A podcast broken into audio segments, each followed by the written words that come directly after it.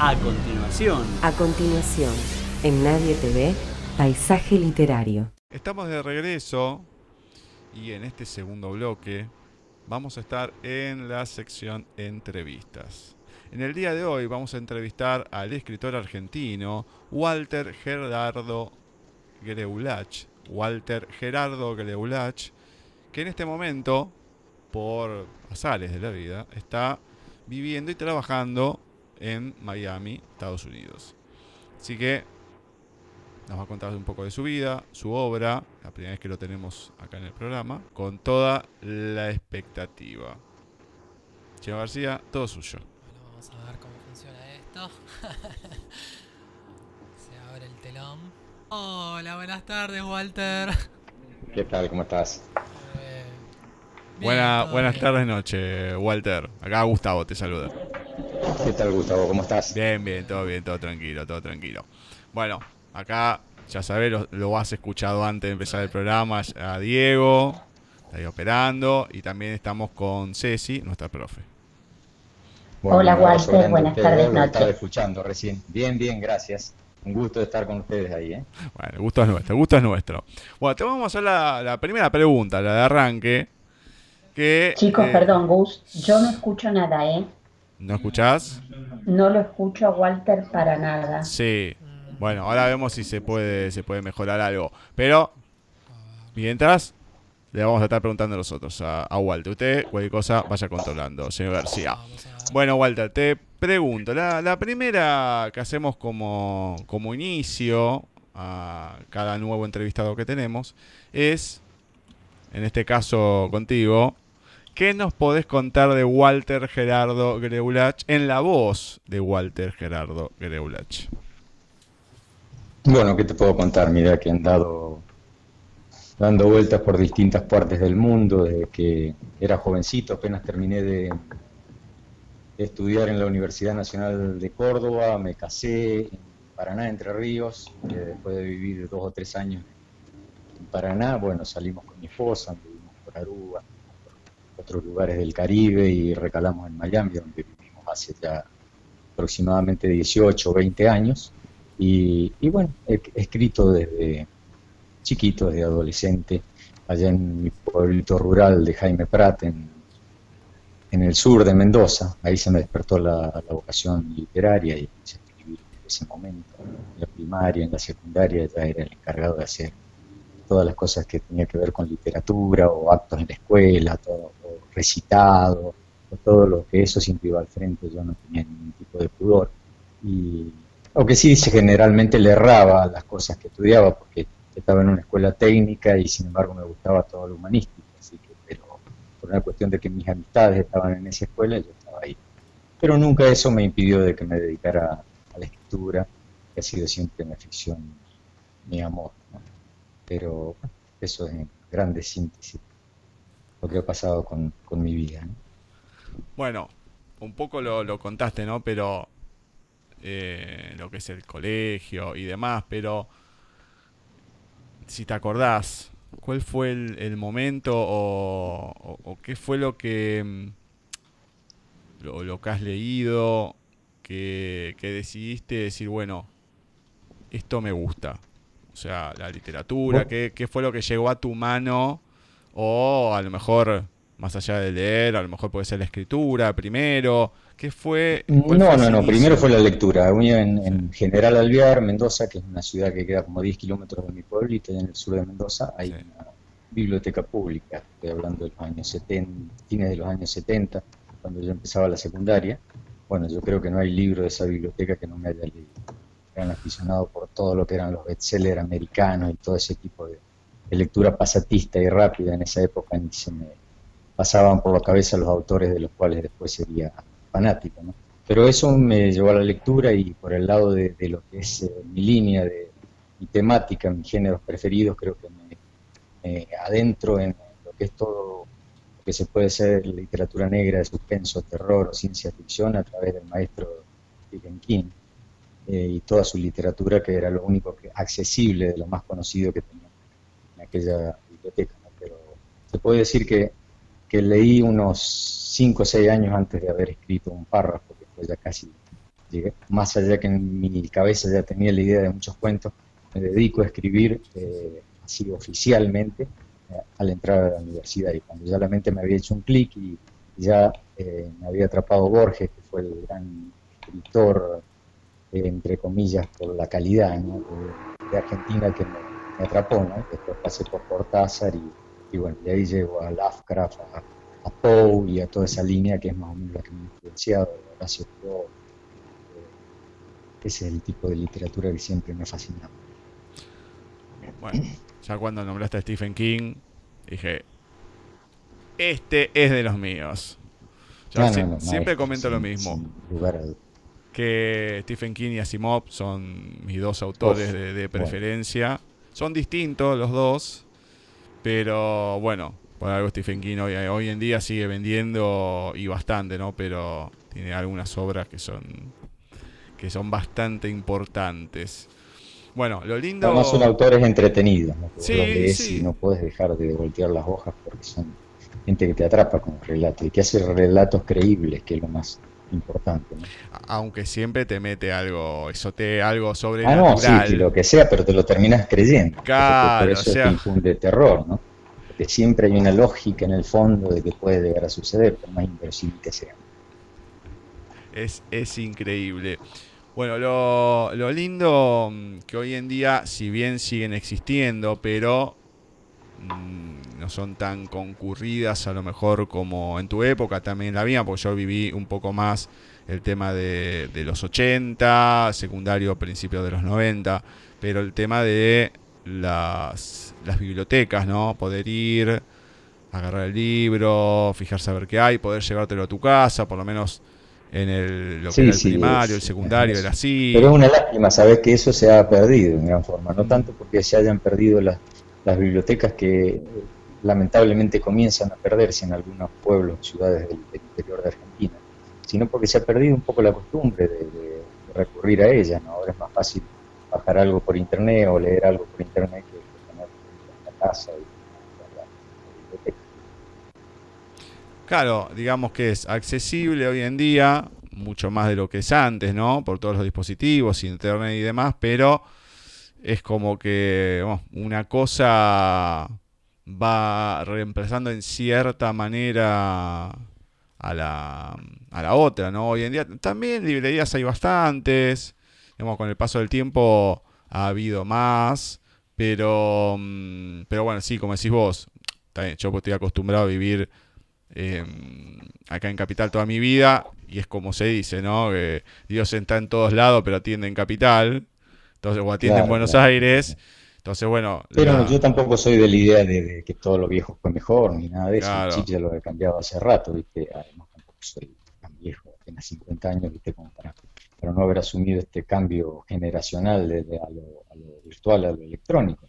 Pero tiene sus ventajas también. O sea, yo hoy por hoy en el tablet tengo 200, 300 libros. Es práctico, allá donde vayas a ver que los tenés ahí.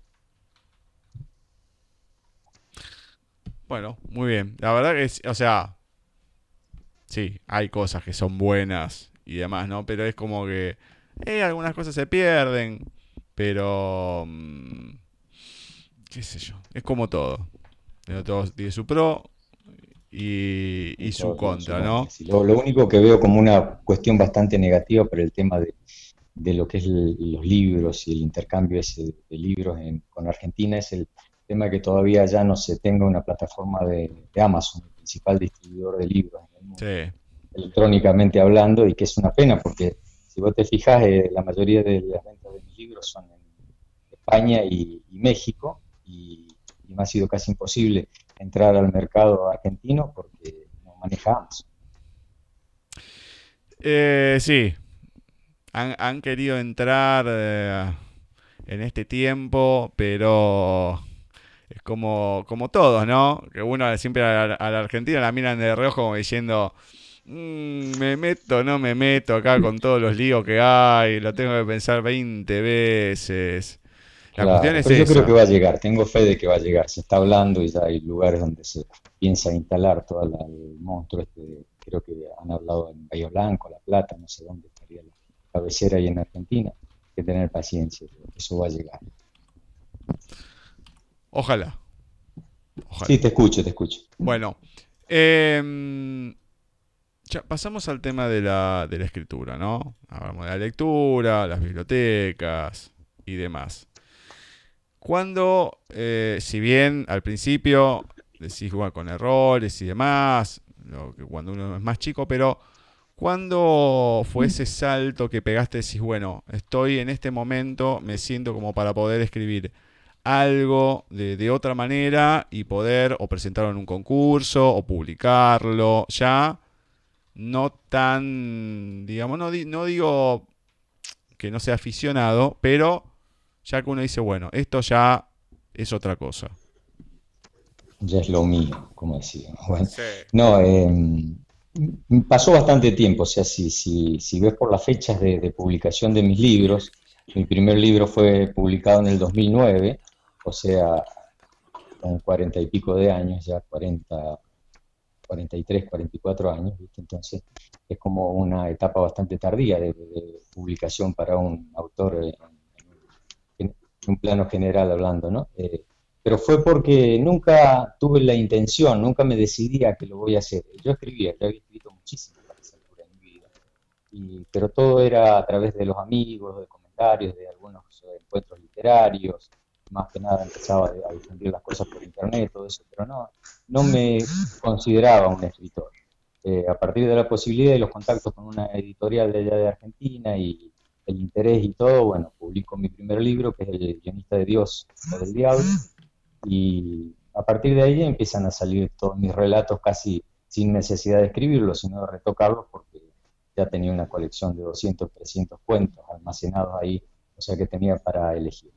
De ahí salieron dos novelas cortas y, y bueno, se puede decir que en el 2009 recién, o sea, estamos hablando de ni siquiera 10 años de trayectoria en el mercado, eh, me decidí a, escribir. Y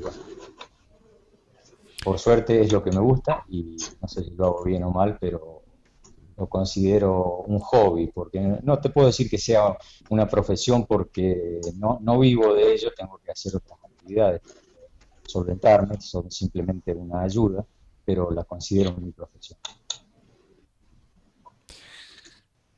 La verdad que hoy en día, a ver, eh, para poder dedicarse de lleno, primero te tiene que dar, eh, hablando mal y pronto, bola una editorial, una editorial más o menos importante, que te haga una, una promoción adecuada, todo, poder escribir una determinada cantidad de tiempo. Y... Sí, sí, lo de escribir no, no es problema porque yo tengo un trabajo muy part-time, como le dicen acá, y me permite tener muchas horas de escritura, lo que hago. Yo te escribo 3, 4 horas por día promedio. Eh, el tema es que cuando entras en el gran mercado indie, como se le llama, del escritor independiente, Sí. el escritor, en- entre comillas, de Amazon, eh, es muy difícil romper ese círculo. Estás hablando de, de cientos de miles de escritores que se mueven en el mercado español, en, el, en Amazon. Y, bueno, como decís vos, si no estás apadrinado por una, editorial grande, una de estas planetas sudamericana, una de estos monstruos, es muy difícil que vas a vivir de ello. Puedes llegar tarde o temprano, hay escritores de, de Amazon que han sobresalido, ¿no? Pero porque Amazon te da una plataforma a través de la cual vos puedes llegar a autopublicar. Ceci, ¿estás ahí? Sí, estoy acá desde el celular. Eh, tuve que cambiar todo lo de la compu porque no te podía escuchar, Walter. No sé si de acá del celu me escuchan. Sí, te estoy escuchando perfecto, Ah, bueno, perfecto. Es más, se te escucha Bueno, mucho mejor que de la eh, Nodu. la Me verdad parece que desde ahora vas a salir de ahí. eh. Vamos a salir del celu. No, yo lo que no te escuché la primera parte, pero al leer un poquito lo que nos, nos enviaste, me parece que sos una persona totalmente polifacética, porque desde los programas de radio, de entretenimiento, proyectos, escritos de cuentos, novelas, realmente eh, me maravilló. Y lo que me quedó dando vuelta es, eh, son dos eh, obras que escribiste, y me gustaría saber por qué nunca nos encontramos con un escritor que haya publicado El guionista de Dios o del diablo y este año El rival de Dios. ¿Cómo se te ocurrió y de qué se trata un poquito? Bueno, el guionista de Dios es mi primer eh, libro y es una, una línea de cuentos concatenados que se eh, terminan, o sea, parecen totalmente independientes, pero terminan eh, en el último cuento uniéndose todos, porque la línea general es un escritor normal, mediocre, del montón que escribe, y en determinado momento de, de su carrera se, se da cuenta de que los cuentos que, escribe se, están eh, convirtiendo en realidad, ¿no? Y se da cuenta a través del cruce con uno de los personajes de uno de sus cuentos. Y sin querer eso lo va encajonando a un, a un último cuento, donde es el cuento sobre él, ¿no? El cuento en el cual eh, acaba el libro es el, es el cuento que se llama El guionista de Dios o del Diablo y es el cuento que lo identifica su destino. Que él mismo lo ha escrito pero con otro nombre, no con el nombre de él. Él es otra persona, pero sin saber que va a ser él, al final el que viva eso. Uy, qué complicado, hay que leerlo. hay que leerlo. El rival de Dios eh, es una selección de relatos que se basan en, el primer cuento, que es de un hombre que ha luchado toda la vida por, por no, no, unificar su camino, no, no, no tomar una decisión que verdaderamente lo condicionara, lo destinara a algo irreversible entonces está tan obsesionado con esa idea que siempre trata de, tomar o de bifurcar su camino en la mayor cantidad de posibilidades que tiene. O sea, ante una determinada circunstancia trata de, responder de dos o tres formas eh, para ver las consecuencias y cuál es la mejor, pero llega un momento en que el tipo casi que se vuelve loco, ¿no? Entonces, eh, eh, por eso en un momento ahí es como que, que logra una bifurcación de su, sus universos paralelos y, bueno, ahí, ahí agarra para el lado de la ciencia ficción. En un momento él se siente Dios. Eh, por eso es el mm. rival de Dios, es el título.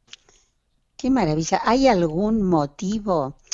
Porque ahondando un poquito me parece que, que tomás temas así un poco no comunes, no comunes en un escritor, eh, si bien pueden ser fantásticos de ciencia ficción, pero esto de, lo que vos acabas de decir, de vidas que se bifurcan, que terminan esos, esas, esos finales distintos, eh, ¿por qué? ¿Hay algún por qué o, surgen de vos? La explicación misma de, cuál es el destino del ser humano y cuál es nuestro motivo acá en la vida, creo que me da un poco para escribir todo eso, siempre todas esas incógnitas de, saber qué hay más allá, qué pasa cuando, cuando morimos, eh, de dónde venimos, todas esas preguntas que, trato de, no contestar, sino de dar distintas posibilidades, porque vos lees libros, hay un libro que se llama, hay un cuento que se llama La válvula rota, donde un, psicoanalista logra eh, quebrar esa valvulita que supuestamente, supuestamente digo así, porque eso es una teoría, tenemos en la mente que, que no permite que todos los recuerdos de vidas pasadas, eh, o sea, no estoy, no estoy ni a favor ni de acuerdo con esas teorías, simplemente yo las utilizo para escribir. Eh, puedan, todos los recuerdos de nuestras vidas pasadas puedan aflorar al presente. Entonces el tipo logra eh, romper esa válvula y bueno, y el cuento trata sobre la kilométrica cantidad de información con la que se ve agobiado en un momento al, romper esa válvula de, 50, 100 vidas anteriores. Por eso el cuento se llama La válvula rota. ¿no? Mm, un poco también debe haber de filosofía en tus libros, o, un mucho de filosofía, porque todas esas preguntas que se quedan sin respuestas eh, son interesantes, ¿no? Para seguir pensándolas más allá del relato. Eso es lo que intento, yo les doy respuesta y ah, después el lector, si quiere, ah, eh, abona ese cuento o al otro, ¿entendés? Vos te vas a dar cuenta que a través de mis cuentos yo a veces me contradigo, no estoy tratando de de abonar nada, sino de, ahondar en todas las posibilidades a través de relatos ficticios. Qué maravilla. Si estaba escuchando que no llegan acá tus libros o escuché mal, porque no, no, no, no, porque se mueve todo a través del mercado de Amazon y es muy difícil, a no ser que tengas una distribuidora de estas editoriales o un canal de distribución en Argentina, ¿viste? No es, no es fácil moverse moverse en Argentina o en Sudamérica en general con el tema de, de los libros, ¿no? Por eso es otra de las cuestiones de que vivo acá en Estados Unidos, ¿no? Y allá eh, se mueven bien. Claro, allá podés en el mercado, eh, mercado electrónico, editorial, podés eh, eh, moverte sin necesidad de tanto lo, lo editorial, lo, lo de papel, por más que eh, los libros de papel eh, también se venden a través de Amazon, o sea, cada uno de mis libros es electrónico o es en papel, pero vos no vas Claro. a ir a una biblioteca eh, normal acá o librería, que cada vez quedan menos en Estados Unidos, como eh, Claro. Barnes and Nobles o una de esas y encontrar un libro mío, no lo vas a encontrar. Lo tenés que pedir por catálogo y esperar a que te lo manden. Es mucho más sencillo pedirlo por internet a Amazon. ¿Funciona? Sí, sí, sí, funciona rápido, es barato. Ah, un libro mío bueno. te sale dos dólares y pico en eh, electrónico y te sale siete, ocho dólares eh, en papel. Si lo pasás a Argentina ahora un poquito más caro porque se dobló. si lo- si lo ves Claro, claro. mucho. Pero claro, cuando ese No, libro, no. si- yo me he fijado porque lo he visto en, en Mercado Libre que venden mis libros, eh, ese libro Mercado Libre lo, lo puesto en la puerta de una persona lo está en más o menos 45 dólares cuando acá lo conseguís en 8. Uh, mucha diferencia. Imagínate, totalmente Para nosotros en este momento, ¿no? Claro, Quizás para otros no, pero para nosotros sí. Claro, Sí, sí, sí. seguro. Por eso es casi imposible, ¿no? O sea, eh, pero tengo algún, eh, existe esa posibilidad de que se abra el mercado un poquito por allá, veremos qué pasa. Veremos, veremos. Bueno, te pregunto ahora, el, el que sigue, a mí me fascinó, por lo menos la, la descripción que tiene. No sé si se pronuncia así, si no vos me corregirás. Auca Puma Temporizador, el enemigo de los opresores. Contame, primero si se dice así, ¿no? La pronunciación. Y sí, después, sí, sí, es Aymara, es Aymara, significa en Aymara Sí. el enemigo de los opresores. Ah, perfecto. Aymara es entonces. Ah, bueno. sí, sí. Y em, contame un poco de la, de la historia. Est- Esta historia tan particular, particular que te digo que si seguimos así, vamos a terminar como la historia esta. eh. Sí, bueno, acordate que tenía un cuentito para leerlo, así que me tenés que dejar unos, unos 5 o 10 minutitos ahí. Eh, bueno, eh, Auca Puma, ¿me estás escuchando, no? Sí, sí, sí, sí. Sí, sí. Más porque a veces se corta la, la línea y uno no sigue hablando ahí solo. Eh, Aucapuma Temporizador es mi segundo libro, viene después del Guionista de Dios y del Diablo. Y mm, en el libro original eran dos novelas cortas, que es Aucapuma Temporizador y Asesino Serial del Año, eh, que venían con 8 o 10 relatos. Después separo los tres y hago dos novelas cortas y otra selección de relatos. Eh, originalmente por una editorial de acá de Estados Unidos. Los primeros dos libros míos fueron por editoriales, después me cambio a Amazon. Eh, es un, está situado en el tercer milenio de, de- la humanidad, eh, sería en el cuarto milenio, perdón, porque estamos hablando del 3000 y pico. Y es de un- una sociedad en la cuales los hombres y las mujeres viven separados, viven en ciudades encapsuladas. Estamos ya en el- totalmente en el plano de la ciencia ficción, que por lo que hablamos hasta ahora, como que no, la gente no me ha identificado como un escritor de ciencia ficción, pero yo me considero, ¿no? Lo que pasa es que generalmente los cuentos que, que más me gusta comentar no son los de ciencia ficción, eh, pese a que soy un escritor de ciencia ficción. Y entonces, eh, en esta ciudad eh, hay un empleado público que trabaja como temporizador. ¿Qué significa temporizador? Son la gente que puede viajar en, el tiempo o que debe viajar en el tiempo para unos segundos antes evitar la muerte de alguna persona o alguna persona que, se- que se hiere gravemente o todo eso, muy parecido a lo que es esta película, ¿se acuerdan? De Steven Spielberg, creo que es eh, sobre el tipo que era como una policía que volvía al pasado para, para evitar cosas de esas. eh. No me acuerdo el nombre de esa película, ¿no? Pero bueno. Eh, y entonces él eh, siempre está totalmente agobiado por esa civilización que es una especie de, Big Brother, donde están totalmente controlados, lo único libre que tienen es la libertad de pensamiento, nada más, todo lo otro está manipulado, todo está armado muy perfectamente. Las mujeres y los hombres viven separados porque no quieren ningún tipo de contactos de, de emociones sexuales o, o romances que puedan enturbiar un poco esa, esa búsqueda de la perfección, ¿no? o sea, como que los sentimientos te, te rompen todo eso. Y bueno, y se ha terminado abiertamente en, una civilización, siendo una civilización homosexual.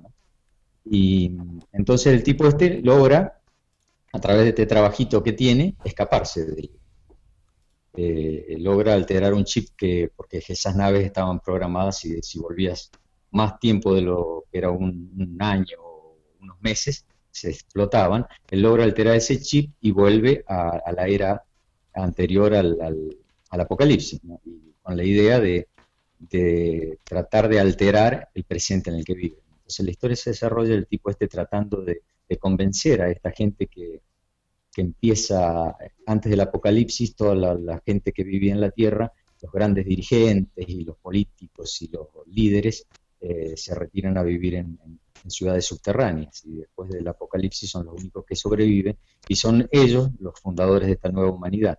Él vuelve con la idea de, hablar con toda esta gente y tratarles de cambiar la idea, de que hicieran eso. Eh, porque el apocalipsis lo, lo, provocan los mismos líderes, es tanto la hambruna y tanto el lío que hay en la tierra y las peleas y las guerras que ellos mismos se aíslan y, y bombardean toda la superficie y acaban con los 15 mil millones de habitantes que hay, solo a ellos sobreviven. Después crean esta sociedad. Él vuelve con esa idea, y ahí, no les cuento el final porque es lo más no, no. interesante, qué es lo que pasa.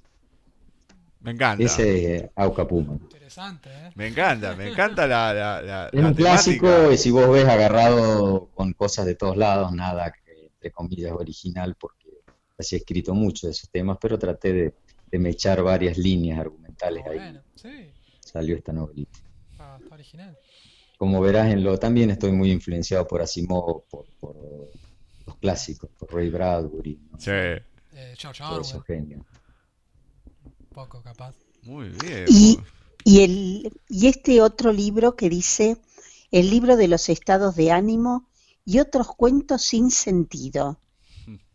El libro de los estados de ánimo es el primer, el primer libro de, el primer cuento de ese libro que también es una selección de relatos, y es de un señor eh, casi octogenario que vuelve a, una finquita que viene a ser mi finca, porque muchos de mis libros son autobiográficos, más allá de que a mí no me sucedió ni, incluso los dedos me suceda nunca las cosas inverosímiles y a veces crueles, crueles que escribo, eh, yo voy me echando muchas, muchas anécdotas de mi vida. Las retoco, lo que sea, pero bueno, este hombre vuelve a mi finca en Jaime Prat y vuelve con la idea de de buscar una explicación a por qué todos los hombres de su familia se han suicidado.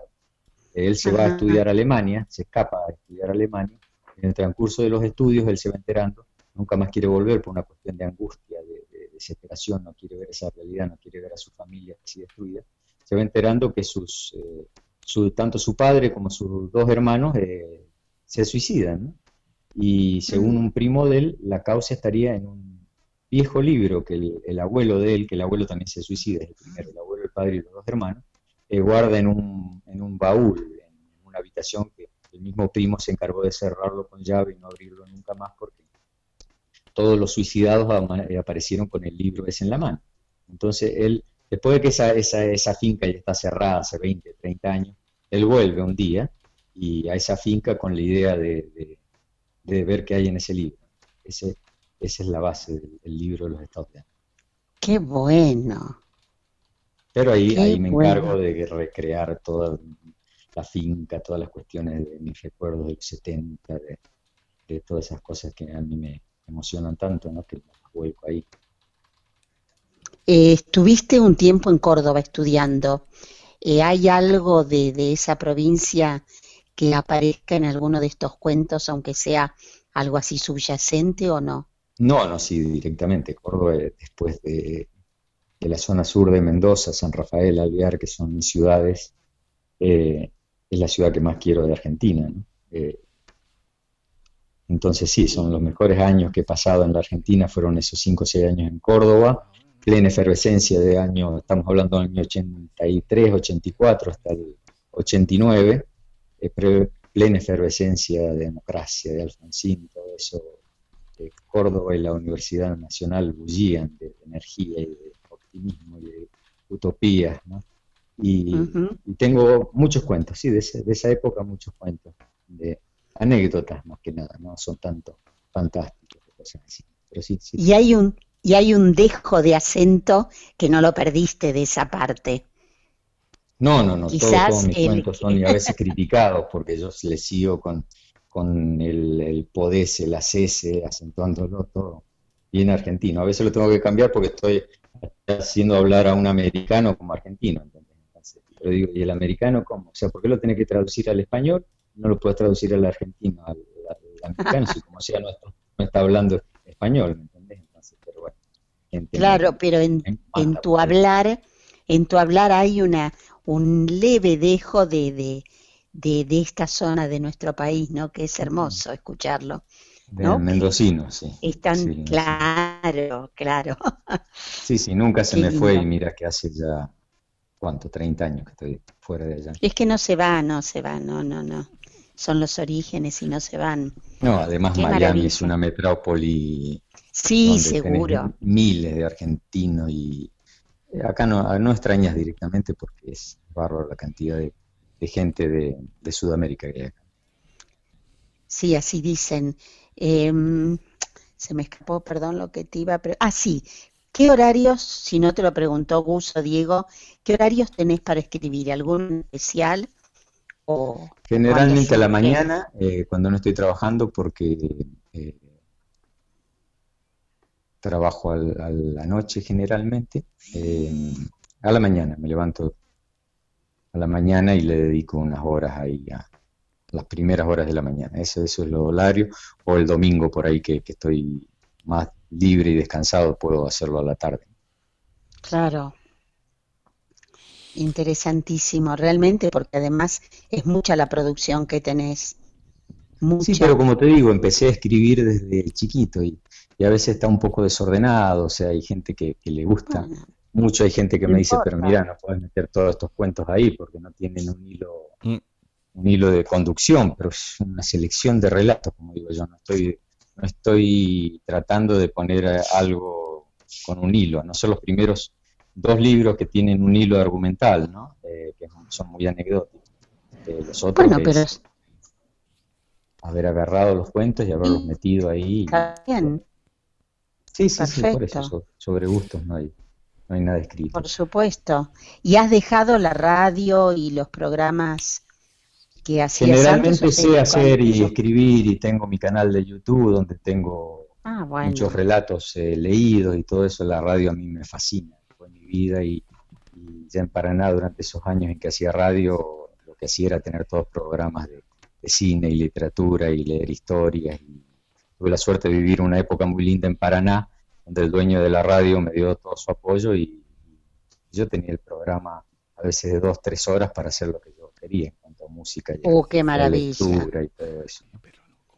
Qué Sí. lindo. Y había mucha plata porque imagínate que el dueño de esa radio era Lossi, que es uno de los que está involucrado ahora con, con el tema de los, de los empresarios estos, ¿no? Ah, bueno. El cuaderno, así que había, había plata en su momento. Aprovecha Tipo, para escribir decía- algo, algo relacionado. Sí, también, sí, viste, total ya no es, ya no es eh, mi jefe. Bueno, ahora te pregunto sobre la... Vos habías comentado, bueno, que habías puesto dos novelas, los relatos, lo dividiste.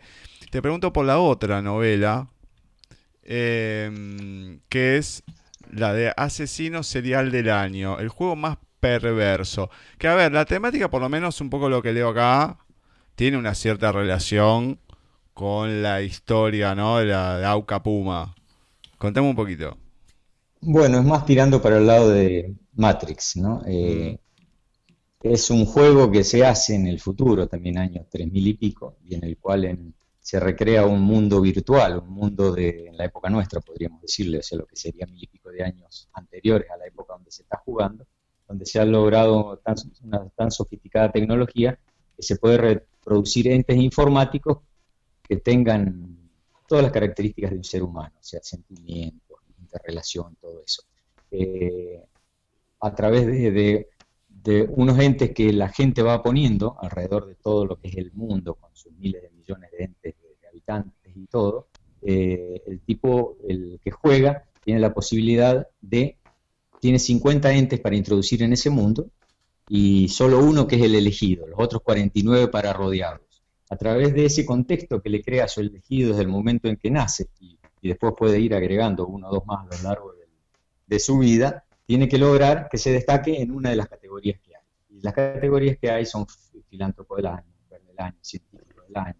Todas esas son las categorías en las que se juega. En los últimos dos años antes de, que empiece el libro, se ha agregado la categoría asesino serial.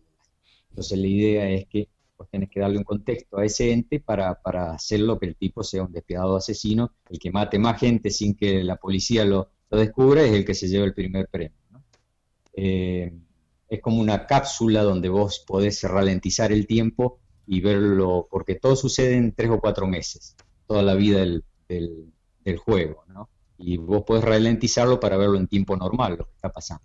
Eh, entonces el, el, protagonista es el que está un, hombre que está jugando ese juego y se vincula muchísimo afectivamente con el personaje de su juego, con el protagonista, el elegido, ente que se llama Lucas, que, es un argentino, ¿no? Y, o sea, él lo ubica en Argentina. Y, y, termina siendo que en determinado momento este Lucas, que bueno, le pasan todas las cosas malas que puede hacer, porque imagínate, para crear un asesino lo tenés que rodear de un padre golpeador, de una madre prostituta, vivir en, barrios malísimos, todo lo peor que pueda pasar le ha puesto al tipo para que se volviera un asesino. Eh, lleva treinta y pico de muertes, está a punto de batir el récord que le daría el título de asesino serial del año al, tipo este en el futuro. Eh, por un montón de cosas así que como que se trastocan un poquito, el ente este eh, se da cuenta de que él es parte de un juego que no existe. A partir de ahí el ente que solo tiene libertad de pensamiento, el pensamiento no lo pueden acceder estos que juegan ahí, sino todas las acciones que se ven todo eso, empieza a tramar una forma bastante enrarezada de vengarse de ese hombre, de ese, tipo que, mil y pico de años allá arriba le está haciendo la vida imposible. Hay que pensar todo esto, yo no, la verdad miro, porque es complicadísimo. Es complicadísimo. no te han pedido estas. no, no te han pedido. Ah, decime. ¿No te han pedido eh, para hacer series en Netflix o.? Bueno, he hecho algún par de, mediometrajes y cortometrajes. Hay claro. Una, historia mía que se llama El cura y el jardinero, así con el juego de las dobles o triples personalidades de los personajes que, lo llevaron eh, al cine. Pero al cine, o sea, ah. te estoy hablando nada del otro mundo, no fue que Spielberg agarró el argumento, sino que acá unos alumnos de la escuela de cine eh, que ya me conocían, me han pedido varias veces cuentos para hacer sus tesis y todo eso. Pero el material está filmado y es una experiencia muy linda en la que yo he colaborado y mi esposa que es diseñadora de, ropa ayudó con el vestuario, una experiencia muy linda, pero que no aportó un peso, es más, te digo que terminamos nosotros aportando más pero son gratificaciones, pero no es muy difícil romper el círculo, como te digo yo. Claro. Todavía la sigo luchando día a día y tengo que seguir trabajando de, mesero a la noche para poder eh, redondear el, presupuesto. Y sí, eso es verdad. pero eso, eso te sirve, porque vos te vas a dar cuenta que hasta muchas de mis historias pasan con personajes de ahí que yo atiendo, que veo en la calle, o que eso es lo que te da la, te da la, las ideas, ¿no? Y esta historia tiene mucho de, a ver, de filosofía, porque ¿quién no ha pensado alguna vez con las cosas que va pasando que, bueno, a ver, esto verdaderamente lo hago yo porque lo estoy razonando, es alguien que me lo está mandando, está todo, está toda la vida ya está escrita, o sea, Claro, sí, eh, son las preguntas básicas que todos nos hacemos, y qué mejor que novelarlas, ¿no? O sea, que hacerlas creíble. Mucha gente me ha escrito. Mira, hay un, dentro hay cosas que me han pasado graciosísimas. Dentro de el primer eh, libro, eh, uno de mis cuentos, no, el segundo libro, perdón, el primer libro es este del guionista de Dios. El segundo el libro que es Auca Puma, uno de los cuentos, antes de separarlos, uno de los cuentos se llama Nueve Segundos que así se llama la selección de relatos cuando yo lo separo. Nueve segundos, la historia de un tipo que sueña todas las noches que se va a tirar desde un piso desde, de allí en Chicago que tiene como 150 pisos y está balanceándose y siempre en el momento ahí siempre ve lo mismo que se repite y se tira y va contando los segundos que tardan en hacerse mm.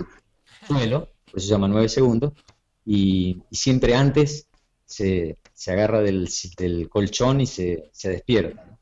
Pero eso le ha, le, ha, le ha provocado una incapacidad sexual total de llegar al orgasmo, un montón de problemas mentales. Entonces el, el psicólogo le dice, la única forma que puedas superar eso es dejarte caer, dejate hasta el final. ¿no? Y, y bueno, ahí, ahí termina el cuento cuando él hace eso. Ay, Entonces, qué entonces es nueve segundos. Y, y bueno, resulta que después me llama un tipo, me, me manda un email un tipo que me dice, escribiste la historia de mi vida.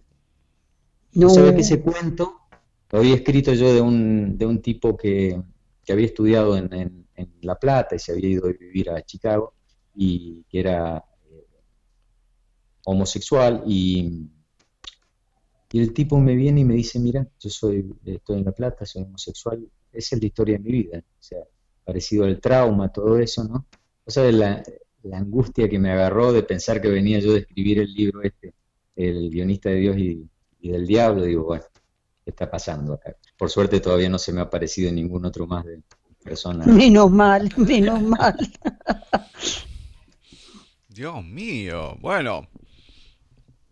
Y vamos con los últimos dos de este año. Eh, el rival de Dios, que un poco ya estuviste comentando. Sí, sí, ya te Y dije que era sobre Perfil este triste sobre su- su- Bourbon Street.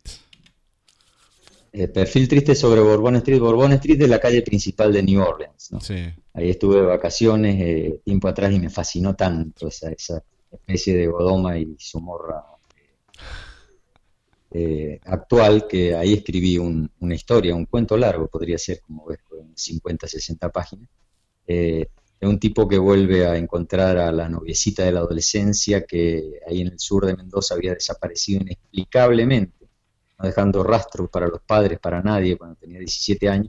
Él la, la- la encuentra eh, como tres décadas y, media después en un balcón allá arriba en New Orleans.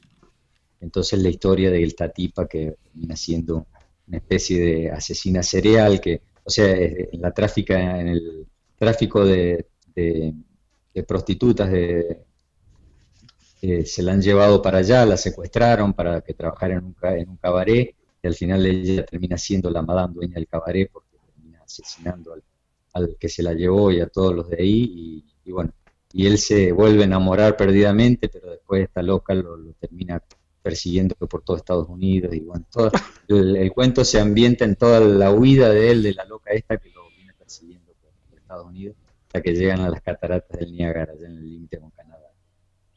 Uy, hay Ahí que termina. conseguir estos libros, chicos. No, obviamente, obviamente. Mira, Sí, es difícil, sí, pero no sé, no, no, eh, eh, generalmente allá no bueno, tienen por más. Amazon, vamos a ver. No, Vamos a ver si alguien digitales, nos ayuda. no sé cuál es la diferencia. Claro. Ni, ni pensar en, en, en- en- en papel, porque No, no, olvídate, no, no, no. Pero electrónico Papel yo no. sé de mucha gente, mucha gente entre comillas, ¿viste? o sea, amigos y conocidos, Mm. que lo consiguen. Se puede conseguir, no es imposible, o sea, Claro, tenés claro, la forma sí, de sí, sí, sí. conseguirlo por, por tenés que primero suscribirte a Amazon, eso lo- lo- después sí, tener sí. una cuenta en Amazon con una tarjeta de crédito internacional, muchos no la tienen y ahí es donde se aborda todo. Ah, Claro. pues lo vamos a conseguir, no te preocupes. Lo vamos, lo vamos a conseguir. Bueno, Bueno. Si no, de alguna forma se los mando yo. No, de, alguna Ya manera. los lo vamos a Vos sabés que los argentinos somos así. Siempre de alguna manera encontramos para, para poder hacer las cosas. Bueno, eh, ¿tenés algo para leernos sobre todo esto Sí, que sí. estuvimos hablando? Te voy a leer un cuento que mm, ganó un concurso de- en, España de, de cuentos fantásticos, un festival fantastic que se hace en España, en Huelva, Huelva creo que voy, ni me acuerdo cuál es la ciudad, pero y saca una recopilación de relatos de, de- en ese mismo festival de los participantes y bueno, ahí eh, figuró mi, cuento Tras el resquicio, que es un cuento dedicado a Howard Philip Lovecraft, uno de mis amados escritores. El rayo de luz calentó apenas un punto de su frente, si es que a eso pudiese llamársele así, y unido al coro de vocecillas fue suficiente para despertarlo. Todas las mañanas idéntico ritual, los mismos movimientos, igual expectativa a la de aquel remoto atardecer cuando asombrada vio el haz luminoso penetrando el resquicio que en una grieta de la pared se revelaba. La criatura se arrastró con torpes balanceos, apoyándose en las extremidades superiores, unos cortos chonguitos terminados en aletas. Dando coletazos con el muñón que nacía bajo su cintura, logró apoyar su gran ojo contra la rajadura, único vínculo que con la realidad tenía. Esa iluminada hendidura que lo mantenía con vida tras tantos años de encierro y que en el altillo del tercer piso evitaba la oscuridad absoluta. No solo habían tapiado las ventanas, sino que también se hallaban cubiertas con gruesas cortinas. Alrededor de la puerta, una goma completaba lo necesario para lograr esta negrura total. El hombre le arrojaba comida una vez al día, la manguereaba con fuerza para lavar su cuerpo desnudo y escurrir los excrementos que tapizaban el piso. Se quedaba, mojada, tiritando por horas, entumecida por el frío, sin embargo, se sentía sumamente agradecida por esa persona que de lejos la bañaba y alimentaba.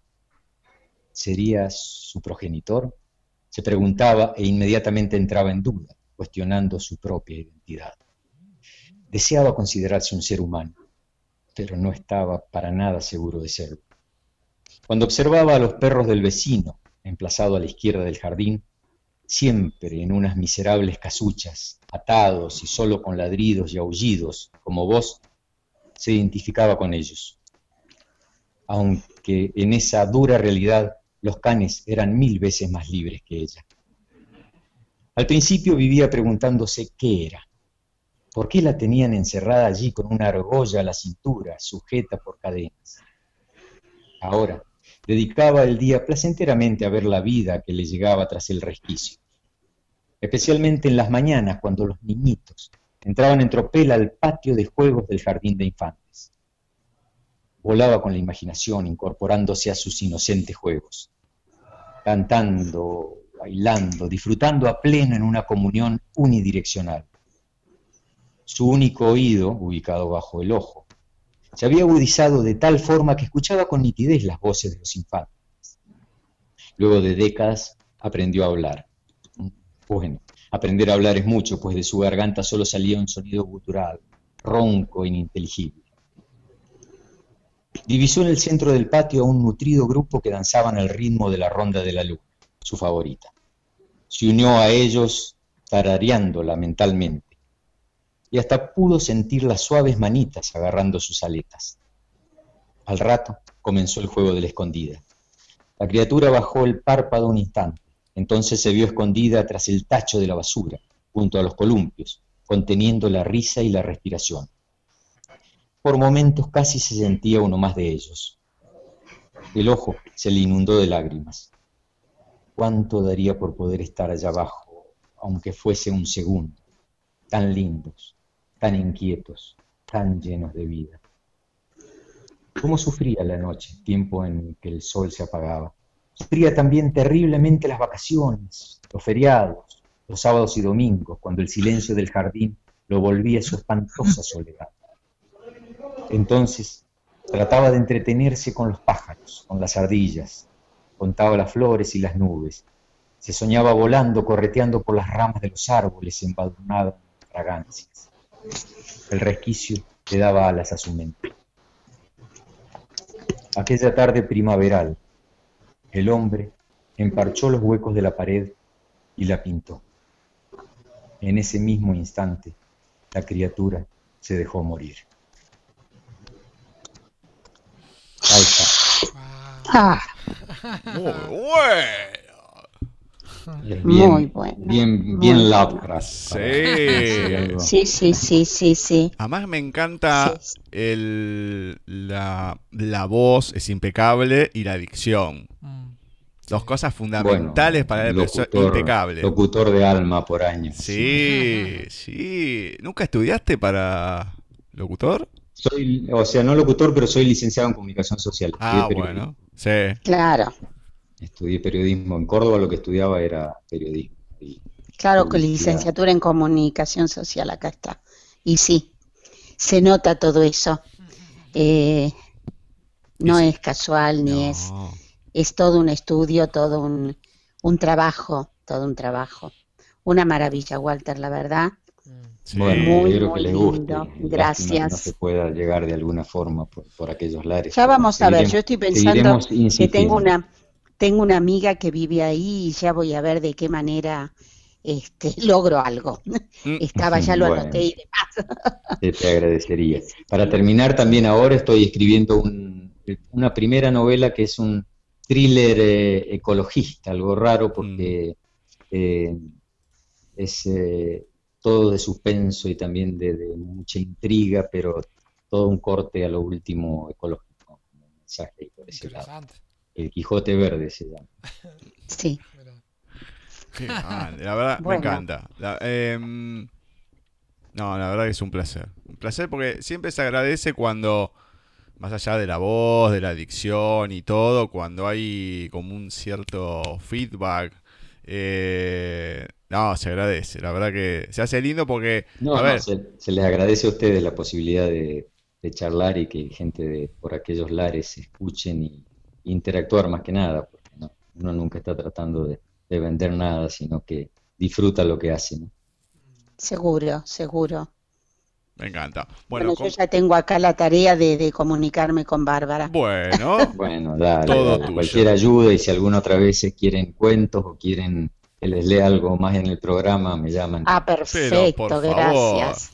ya vamos a estar hablando de eso. Pero bueno, comentame antes de cerrar dónde la gente te puede contactar, dónde puede encontrar tus libros, todo lo que se Bueno, pueda. los que no encontrar mis libros, vas a Amazon y pones mi nombre y ahí están mis cinco o seis libros, en eso no hay problema. El problema es que la, el 99% de la gente no va a tener acceso a ellos, ¿no? O sea que por ahora los que no puedan comprarlo, no tengan cuentas en Amazon, tienen que ir a mi, mi página de escritor en Facebook, Walter Greulach Escritor, y, ahí yo siempre subo relatitos o doy cositas así como para ir entreteniendo a la gente, ¿no? Siempre hay cosas mías ahí. Me encanta, me encanta, la verdad, me encanta. Eh, Walter, la verdad que un placer. El tiempo se pasó. Bueno, el, pla- el placer es Volando. mío, gracias. Estuve escuchando el, el programa muy lindo. Eh, lástima que no le pudimos levantar un poco el optimismo porque venía medio caído con, con todos estos poemas, sobre todo ese que le, le acariciaba la, la cabeza al bebé, estuvo bastante para el lado, para el lado de mi criatura, ¿no? Ay, sí. Bueno, de tanto que se leyó justo me tuvo que apuntar al mío, ¿eh? Pero, ¿Viste? no, pero viste, uno siempre trata, trata de hacer algo un poco más distendido y demás. No, no, sí. tengo cuentos, tengo cuentos eh, irónicos, graciosos también, así que no, no- no soy tan, tan negro, así. No, te digo, vamos a hablar y vamos a ver qué se, qué se puede hacer, pero... Dale, no, dale, yo no, encantado de a ir. un cuentito, aunque sea una o dos veces al mes, no, no hay, drama con eso. Eh, Dale. Hoy es mi día libre, así que los miércoles de la tarde generalmente estoy en casa. Dale, perfecto, perfecto. La verdad, de mi parte, muchísimas gracias.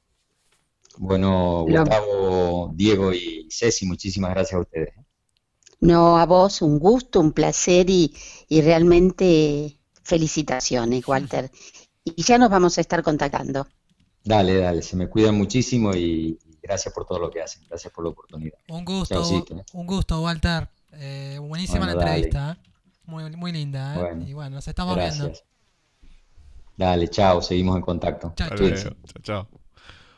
Bueno, así ha pasado por nuestro programa Walter Geraldo Greulach. Lo estuve diciendo mal desde todo el momento, pero cuando lo dijo dije, "Ah, yo sabía que algo me iba a equivocar. Así que el guionista de Dios em, o del Diablo, también Auca Puma Temporizador, Asesino Serial del Año, el juego más perverso, el libro de los estados de ánimo y otros cuentos sin sentido, Nueve segundos del cielo del infierno, El rival de Dios, Perfil triste sobre Bourbon Street. Así que esto es un poco, lo pueden buscar, ahí como dijo en Amazon, como Walter Gerardo Greulach. Y bueno, ahí lo consiguen, nosotros estamos publicando sus enlaces, su canal de YouTube y demás, así lo pueden disfrutar a pleno.